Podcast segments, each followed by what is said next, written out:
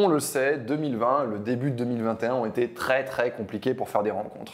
Dans cette vidéo, je vais vous donner trois conseils indispensables pour que vous soyez prête ou prêt à faire des rencontres à nouveau. Ce sont des conseils que je répète archi souvent en coaching et à mon avis, vous ne les avez pas entendus ailleurs. Cette vidéo est réalisée en partenariat avec l'application Appen qui a aussi développé pas mal de fonctionnalités pour aider les célibataires justement pendant cette période de pandémie. D'ailleurs, si vous êtes célibataire, restez bien jusqu'à la fin de la vidéo parce qu'avec Appen, on vous a concocté un truc qui risque de beaucoup vous plaire. On me demande souvent, Yann, quelle application de rencontre choisir quand on veut se remettre à faire des rencontres? Moi, je choisis l'application Appen et je vais vous dire pourquoi. D'abord parce que c'est l'application de rencontre la plus ancrée dans le réel. Et ceux qui me suivent depuis longtemps le savent, c'est une chose à laquelle je tiens particulièrement. Appen, c'est l'application de rencontre pour retrouver qui vous croisez. Vous retrouvez donc sur Appen toutes les personnes que vous avez croisées en allant au bureau, en soirée, au supermarché, toutes les personnes que la vie, le destin, le hasard ont mis sur votre chemin. Ce qui est bien avec ce principe, et notamment en temps de pandémie, c'est que vous n'avez pas rencontré des gens qui vivent à 200 km de chez vous. Au contraire, ce sont des gens qui vont être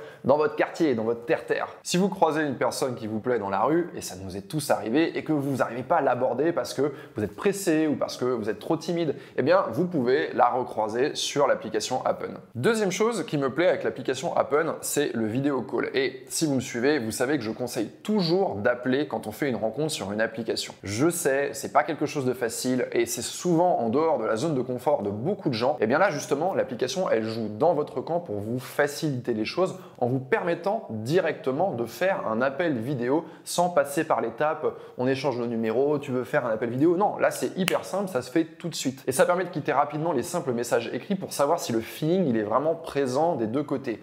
Aussi, du coup, quand on va se voir, ça va être différent. On n'est pas en train de se dire j'espère que ça va coller. On sait déjà l'impression que l'autre nous fait et que l'on fait à l'autre. Perso, j'utiliserai ça systématiquement. C'est là, c'est intuitif, énormément de temps de gagner et beaucoup de pression en moins. Et surtout, il faut pas oublier qu'on est des êtres humains, on a beau être super doué à l'écrit, on a beau adorer ça, mais le contact humain, c'est toujours plus séduisant. D'ailleurs, en parlant d'application de rencontre, je vais commencer par un conseil très important qui va complètement changer les rencontres que vous allez faire et surtout le plaisir que vous allez y prendre. Et bizarrement, on n'en parle jamais car c'est quelque chose qui est invisible et pas forcément intuitif. Mon conseil, c'est de renouer avec la partie de soi qui a envie de s'amuser et ce, même si vous avez envie de sérieux dans vos rencontres. Pour faire simple, imaginez qu'à l'intérieur de vous, vous avez euh, deux personnes. Vous avez l'adulte, hein. l'adulte c'est la personne responsable, qui a des objectifs, euh, qui est tournée vers le futur, qui a des attentes, qui garde ses émotions pour elle et qui n'a pas de temps à perdre. Et d'un autre côté, vous avez l'enfant, l'enfant qui n'a pas de responsabilité, qui est curieux et qui va chercher l'amusement en toute chose.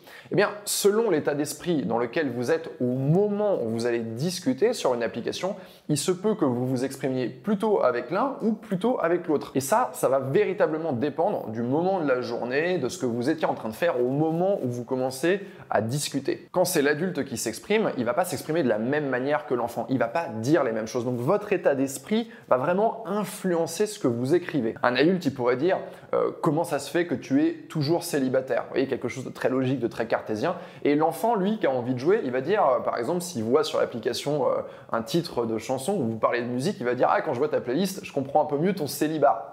Alors bien sûr, comprenez-moi, mon conseil, c'est pas de se comporter comme un ou une enfant. Non, bien sûr que non. Mais l'idée, c'est de se glisser dans les conversations au moment où on a envie de s'amuser. Pourquoi? Parce que les conversations, elles vont être beaucoup plus légères, beaucoup plus piquantes, beaucoup plus vives. Et donc forcément, l'autre va prendre du plaisir à parler avec nous. Souvenez-vous les conversations interminables que vous aviez quand vous étiez au lycée. Euh, pour moi, c'était sur MSN. On faisait ça toute la nuit. On pouvait tenir vraiment, véritablement des heures et des heures. Pourquoi? Parce que les conversations, elles nous procuraient beaucoup de plaisir. On se disait jamais, ouh là là, je perds mon temps dans cette conversation, il vaudrait mieux que j'aille réviser ma philo ou faire mon sac pour le lendemain. Donc voilà, mon conseil c'est le suivant. Avant d'entrer dans la conversation, interrogez votre état d'esprit. Est-ce que c'est le bon moment? Est-ce que je, suis disposé à m'amuser? Et si ce n'est pas le cas, essayez d'aller vers cette intention. Mon deuxième conseil, quand on recommence à faire des rencontres, on n'a plus forcément d'habitude, on n'a plus forcément de référence. On peut se retrouver un peu déboussolé, surtout si on sort d'une longue histoire. On a du mal à savoir quoi proposer, comment et dans quel ordre. Alors je ne vais pas vous dire ce que vous devez faire, mais je vais vous donner un conseil que je donne souvent en coaching, c'est un conseil d'ordre général et qui va s'appliquer à tout le monde. Mon conseil, c'est patience. Voilà, c'est ça mon conseil, patience. Pourquoi? Parce que la patience va vous révéler tout ce que vous avez besoin de savoir sur l'autre et notamment si la personne est intéressée. La patience est une qualité qui découle directement de la confiance, voire même, je dirais, de la sérénité. On arrive à être patient quand on se sent bien, quand il n'y a pas d'enjeu, quand on est vraiment à l'aise. D'un autre côté, il y a la précipitation.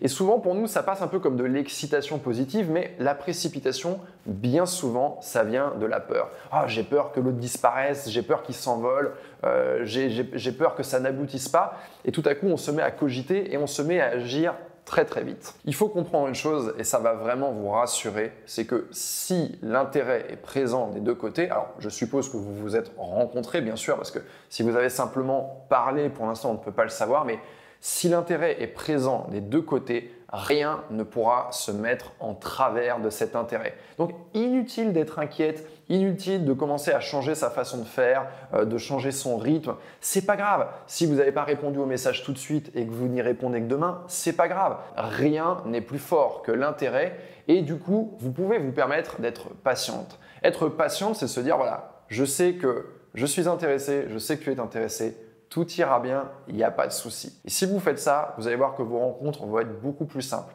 Plus on cherche à accélérer les choses, plus on cherche à mettre de la précipitation, moins on a le temps de voir justement des petites choses qui font le sel des rencontres. Pour mon troisième conseil, je vais parler d'une chose à laquelle on ne fait pas forcément attention ou dont on n'a pas conscience quand on se remet à fréquenter de nouvelles personnes. C'est qui s'investit le plus Qui fait l'effort de se déplacer. Faites toujours attention à ce que dans le temps, dans le temps de votre rencontre, les choses restent toujours équilibrées et pas à votre désavantage on veut des relations équilibrées. On ne veut pas quelqu'un qui fait tous les efforts et quelqu'un qui se la coule douce. Et parfois, ce sont des choses qui vont s'installer complètement à notre insu parce que euh, la personne en face va proposer un truc et nous on va accepter, puis la fois d'après on va encore accepter quelque chose. Et finalement, ce déséquilibre, il se fait sans qu'on s'en rende compte. C'est un petit peu comme si vous êtes à la salle de sport et puis quelqu'un se met à appuyer, vous savez, euh, sur votre machine, se met à appuyer sur plus, plus, plus, et on se met à faire un petit peu plus d'efforts. Et au bout d'un moment, c'est pas tout de suite qu'on s'en rend compte, mais des semaines après, on se dit waouh, mais c'est moi qui fais tout. Pour en revenir à la question de la distance, dites-vous une chose. La personne qui va couvrir le plus de distance et le plus fréquemment est généralement la personne la plus intéressée. plus vous allez faire des efforts logistiques, plus vous allez mettre l'autre sur un piédestal. Or, on veut que la rencontre, reste fluide et elle reste belle. Et ça suppose qu'aucune des deux personnes ne se mette à faire les efforts de l'autre. Pour moi, par exemple, la toute première rencontre, elle doit avoir lieu à l'extérieur et elle doit tenir compte des contraintes des deux personnes. Il n'y a pas quelqu'un qui va galoper et traverser toute la ville pendant que l'autre reste en bas de chez soi. N'acceptez pas une rencontre qui est trop désavantageuse pour vous. Du coup, c'est bien de profiter du premier appel pour choisir ensemble le lieu de la rencontre et d'être capable à ce moment-là de contre-proposer si jamais l'autre veut nous faire faire des kilomètres à travers la ville. Ne vous dites pas ah c'est plus sympa d'aller par là. Oui peut-être que c'est plus sympa, mais en fait en réalité ce qui est vraiment plus sympa c'est quand notre rencontre elle est comme ça, quand c'est équilibré, quand tous les deux on est sur un même degré de confort. Pour terminer cette vidéo, comme je vous l'avais promis, il y a une surprise. Avec Appen, je vous propose un jeu concours. Et le gagnant ou la gagnante va gagner, ta ta ta ta ta, ta j'ai jamais fait gagner ça d'ailleurs auparavant, il ou elle va gagner une heure de coaching avec moi. Ça, c'est le premier lot, mais il y a d'autres surprises, il n'y a pas une seule chose à gagner.